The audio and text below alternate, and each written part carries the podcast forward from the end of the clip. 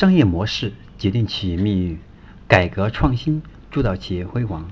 大家下午好，我是商业模式研究与实践者江开成，欢迎大家收听我们商业模式创新的课程。我们每周三和周五下午五点半准时更新，每次更新一讲。今天我将给大家分享的是我们商业模式创新的第二十九讲，让客户不离不弃的五大策略。那么只需要用这五大策略，能够让我们的客户的忠诚度、满意度提升百分之三百以上。那么今天我希望能够给大家带来我们让客户之间有效的沟通，以及让客户持续的信任和消费这些关键因素，给大家深度来剖析。希望大家能够用心去学习和聆听，并且分享给身边的作为营销创业者、管理者的朋友，希望他们一起。共同成长。那么，在进入到我们的正式的课题之前，希望大家一起来思考课前的三个问题：第一个问题，服务的本质是什么？第二个，销售的关键成交的要素是什么？第三个，客户凭什么会选择相信我们的产品？那么今天，呃，我跟大家详细来分享的这五大策略。分别是从这几个角度，第一个，呃，这五大策略，第一个策略呢是一个构建服务体系，第二个策略是建立专属的服务体制，第三个策略是服务需要持续化的一种策略，然后第四就是我们前沿的营销的前沿服务的体制，那么第五个是标准的精准的服务意识，那么接下来会详细来剖析这五个要素。这五个策略，第一个策略是要构建构建用户体验极佳的这种服务体系。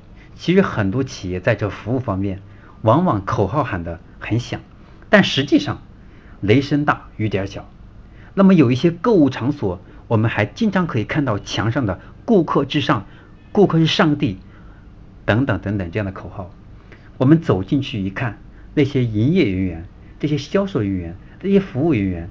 进去进店开始就没有看到他们的微笑，也没有听到他们的笑声，也没有看到我们需要服务的服务的时候及时走到我们身旁，我们就感觉那种服务意识和水平，跟当年有些政府并没有太大的差异，过于刚性。那么，但是企业毕竟不同于政府部门，那么政府部门不用考虑生存问题，而企业需要考虑，因此我们企业必须通过真正的。这个实施服务策略来提升客户的满意度，借此来获得长期的发展。那么，提升服务首先要构建很强的用户体验极佳的这种服务体系，要给服务部门给予真正的权利，不要再像以前那样，这个提及服务都让别人觉得哦，觉得很害羞，觉得这个觉得这个很羞愧。或者觉得这个，或觉得这个心里面觉得很不爽等等，我们就会发现我们的服务就会受到很大的折扣。那么我们的服务体的建立就需要自上而下的重视，要从我们的企业的管理层到基层，分别从制度到最后的监督执行，要有强力的这个监督的机制。此外，我们还要给服务部门以合适的位置，应该让我们的服务。让我们的服务深入到市场，然后让客户和我们的服务人员进行友好的沟通。我们应该把我们应该把提到市场、销售、行政等部门，让客户进行深度的接触，让他们了解客户到底是要什么，客户到底对我们什么地方不满，而不是让我们的行政人员仅仅坐在办公室。因此，我们在必要的时候可以采用轮岗制。让我们的行行政员去干一个月、干一星期的销售，让销售员干一星期的服客服，让客服干一星期的销售，让销售干一星期的采购，这样逐渐逐渐的，他就真的能够站在用户的角度来思考问题。因此，我们需要认真的去重新梳理我们的销售、我们服务市场的服务体制。那么，有些企业在推行一站式服务，或者采用的。对这个首问责任制啊，所谓的首问责任制，那么就是客户第一个问到的人都要对这个问题负全责，去协调处理。那么服务的标准规定，我们只要客户到了公司碰到了你，或者打电话给你，那么就要帮助客户从产从企业产品介绍到报价到答疑等，要把客户的一揽子问题全部解决掉。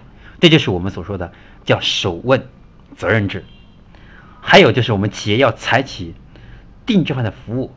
我们要规定，按照客户的要求提供个性化的产品的服务和我们的产品营销组合方案，并且对结果进行严格的考核评估。未来的市场营销不再是你能够生产什么，而是客户需要什么，他为什么要选择相信你，他为什么要选择持续消费，这很关键。因此，这是我们的第一个策略，是这个构建。详细的监督服务体系。那么第二个，我们要建立体建立这个监督管理机制。第二个策略，那么就是建立标准的服务体制和监督机制。没有制度就没有执行。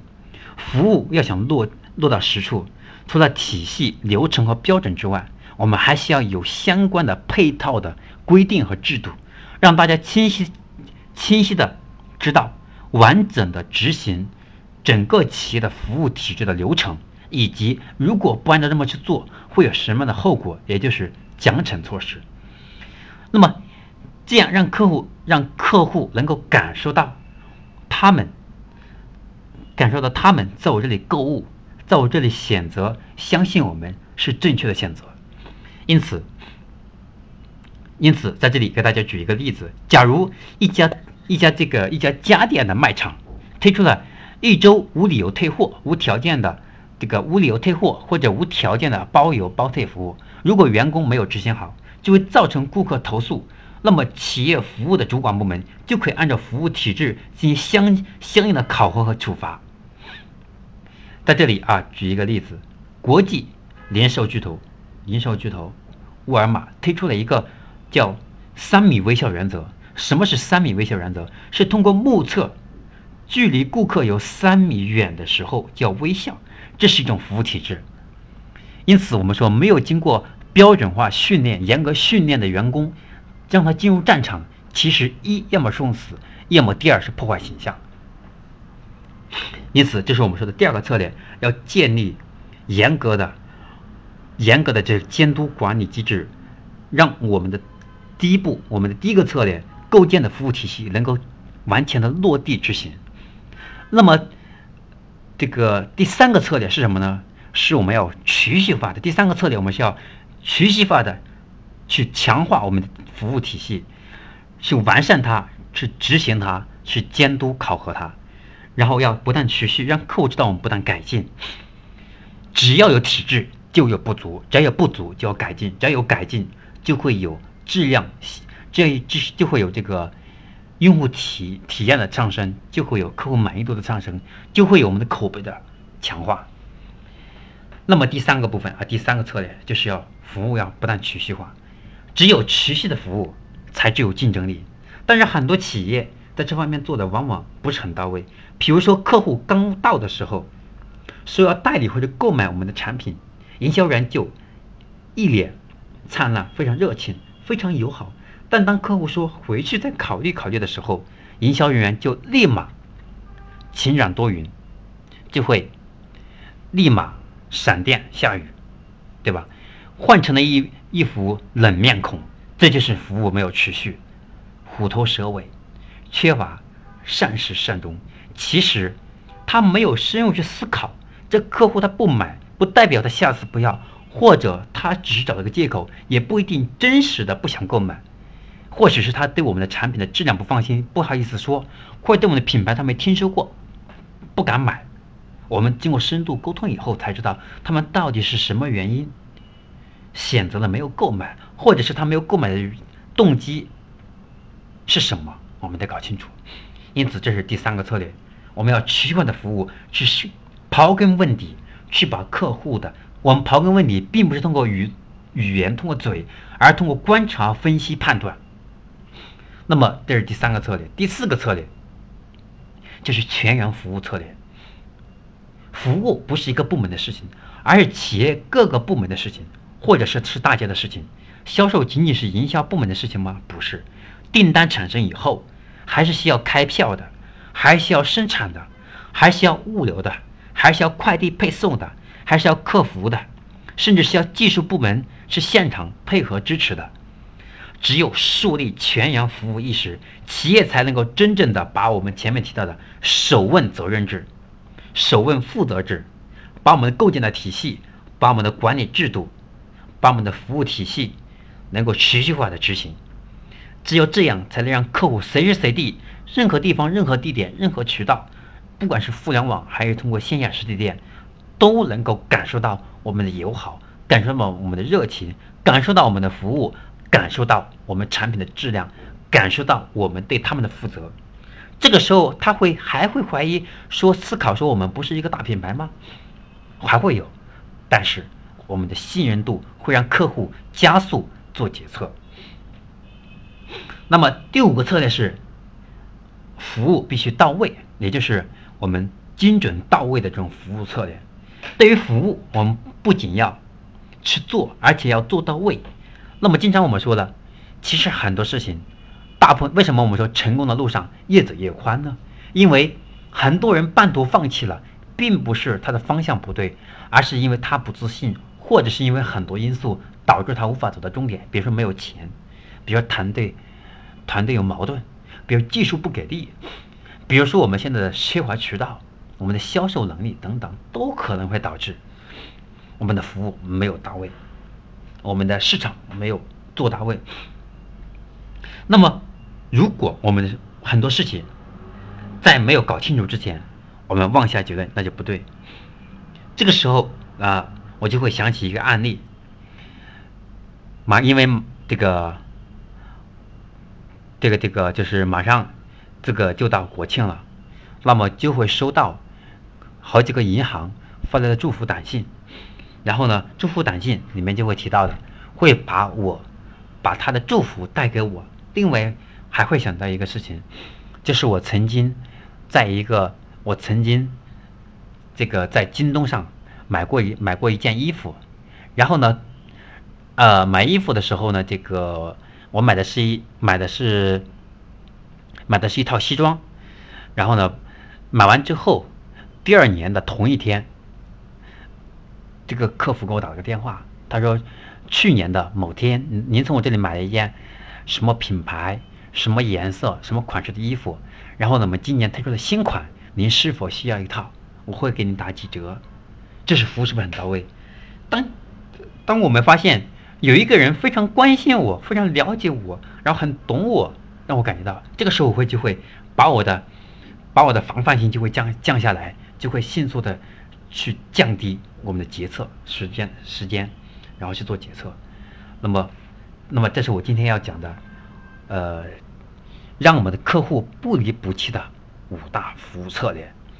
希望我今天跟大家分享的这服务让客户不离不弃的五大服务策略，能够去强化我们的用户心里面的信用度，也同时能够强化用户对我们信任度，变成变成这个销售力。和购买力这种重要的转化率。那么今天我要跟大家分享的关于呃让客户不离不弃的五大服务策略，那么就讲到这里。那么在最后呢，呃，跟大家分享一下我个人关于学习的一些思考。我个人认为，其实，在今天这个社会，有纸质的书，有电子书，有音频书，有视频书等等，有很多。包括线下的培训，但是我们如何去把学来的东西消化？如何把消化的东西变成生产力？如何把生产力变成现金流？如何把现金流变成我们的核心竞争力？如何把核心竞争力变成我们的财富？那么，我认为高质量的学习很重要。我个人总结，我认为高质量学习的三要素是决定了我们学习的质量。那么，第一个要素就是完整的学习。我们学习一个事情。要从头到尾去学习，从就像我们看电视一样，要从第一集看起，我们才能感受到这个电视剧要表达什么。否则只是在欣赏这个电视剧，没有感受到它能给给我们带来应该需要怎么样的一个反思或者某种目的性没有思考到，完全当艺术去欣赏。因此，就比如说，大家去学习我们啊，我给大家主讲的关于我们商业模式创新中的课程，我希望大家从第一讲开始学习，把每一讲从头到尾去听完以后，我们就会能够学习到每一讲我们要表达什么，我们应该能够收获什么，以及我们如何去践行。这是第一点。第二点，第二个要素呢，就是及时的应用，学以致用，才能去把学习变成生产力。只有这样，我们才能把学习变成兴趣爱好，坚持下去。当我们发现我们的兴趣爱好能够给我们带来很大的财富，或者给我们带来荣耀感的时候，我们就会迅速的把这个兴趣爱好，很有可能把它演化成我们的一个核心的一个 核心的一个一个一个特长，或者把它变成我们的一个生产力了，对吧？所以要学以致用。因此，我希望大家把每一堂我们商业模式创新的课程学习到位以后。然后，首先要学习，然后分享，然后去实践。那么第三个部分也很重要的部分，我觉得给别人分享也是一种学习。因为当我学习完以后，我分享给朋友，朋友就会咨询我，对吧？咨询我的时候，我们就变成了一种社交。社交的过程当中，我们就会有交流。交流的时候，我们就会来深度思考这个问题。朋友去我们思考问题，我们也会去思考，给朋友做交流。对吧？我们说我们要跟别人交流，首先得得懂，对吧？当别人问我我不懂的时候呢，要么是我自己吃百度去查，要么就是朋友给我讲一讲。所以多分享也是一种学习。因此，我认为高质量的学习要三个要素：第一，完整的学习；第二，及时的应用；第三个是多多的分享。因此，这是我跟大家要分享的高质量学习的三要素，希望能够去提升大家的学习质量。能够让大家有更好的学习习惯，能够更好的把知识转化为财富。商业模式决定企业命运，改革创新铸造企业辉煌。我是商业模式研究与实践者江开成。我们今天分享的课程就到这里。我们每周三和周五下午五点半准时更新，每次更新一讲，碎片学习，时刻成长。下班路上，我们一路相随。让您不再孤单。欢迎大家及时收听与分享我们的节目。您的收听与分享是我们坚持的最大动力。今天的课程到这里就圆满结束。祝大家从今天的课程当中能够收获满满。我们下期节目再见。